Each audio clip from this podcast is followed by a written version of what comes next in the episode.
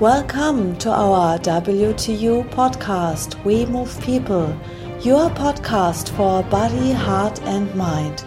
We are Alfred Johannes Neudorfer and Rosa Ferrante Bannera.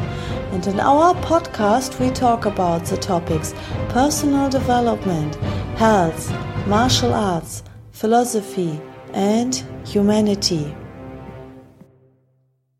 Welcome to a new episode from our We Move People podcast. Today I want to talk about the topic changes.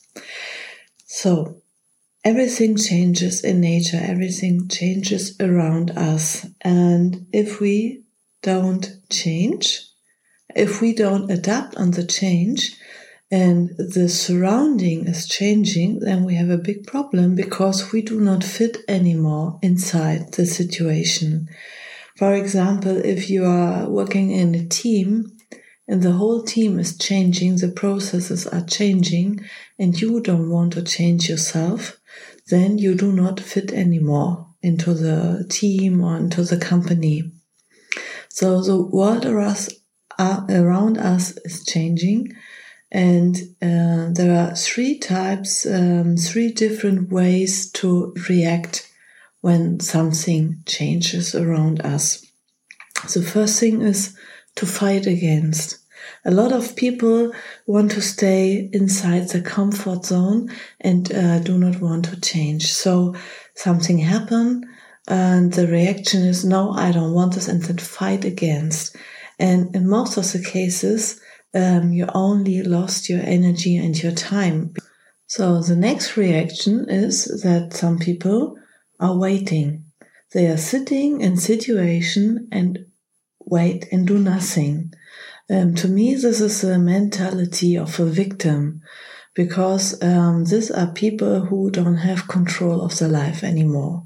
If you have a target, if you have goals in your life, and okay things ha- things happen and things changes in your life then you will find a new way or another way to reach your target but if you have no targets and no goals in your life and there are changes at the moment we have a lot of changes um, and we are inside a digital revolution and we are inside a very new time and a lot of things will change and if you do not adapt in the right moment, then uh, I call this a uh, victim mentality. And these people are waiting and do nothing. And uh, things happen to them. They don't have the control, but things happen to them. And the third reaction, the possible reaction, and to me, the most, uh, yes, um, who makes sense is um, to learn, to develop, and to learn how to adapt on the situation. So why it is so hard to change in life a lot of times because um, the human has a um, tendency to be lazy. The mind has a tendency to be lazy. The body has a tendency to be lazy and you need a lot of action, action, action all the time. Because on the other hand, the body or the mind would say, no, I want to rest now. And um, yes, so this is one thing the tendency to be lazy. It's part of the human nature, and you have to fight against it. And um, how can you make it? You need to have a mission in your life, and you need to have a vision in your life. You have, need to have a mission and vision for your business, for your relationship, for your um, personal uh, development, for everything in your life. And um, yes, then you don't need a motivation from the outside and you don't need a motivation from the inside. That is uh, more than a motivation. You know, when you know your mission and your vision of your life, you don't need a, a motivation anymore. This is more than a motivation. Then you have your, the purpose of your life and you have to find it out. Everybody has to find it out for himself. Nobody else can help you with that. Um, yes, this is the core thing. So if you have a vision and a mission for your life and something happen, you know, I have to change now, otherwise, I will not reach my goals, otherwise, I will not be in the position to become the person to develop in that way. Change is about to change yourself to the person who has the result. If you want to have something, if you want to achieve something, if you want to be something, you have to change yourself to the person who is able to have that. It is not that you can get things from the outside and your personality don't develop with that way. So you have to change yourself to be a person who don't have the problems anymore you have now. You have to change yourself to, to be the person who have all the goals you want to achieve. And I don't mean with that only material things.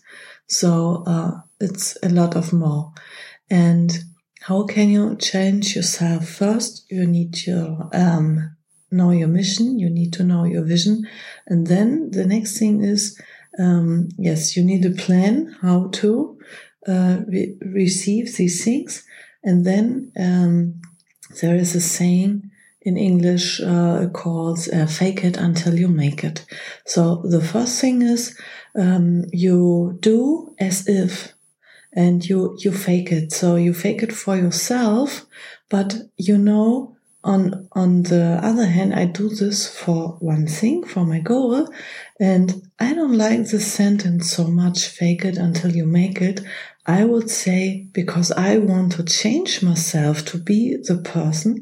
So I would say fake it until you become it, not fake it until you make it, because that would mean, okay, I do as if, and if I reach the target, I become the old person again. No, um, I, I um, go into old bad habits. No, I will never go to old bad habits.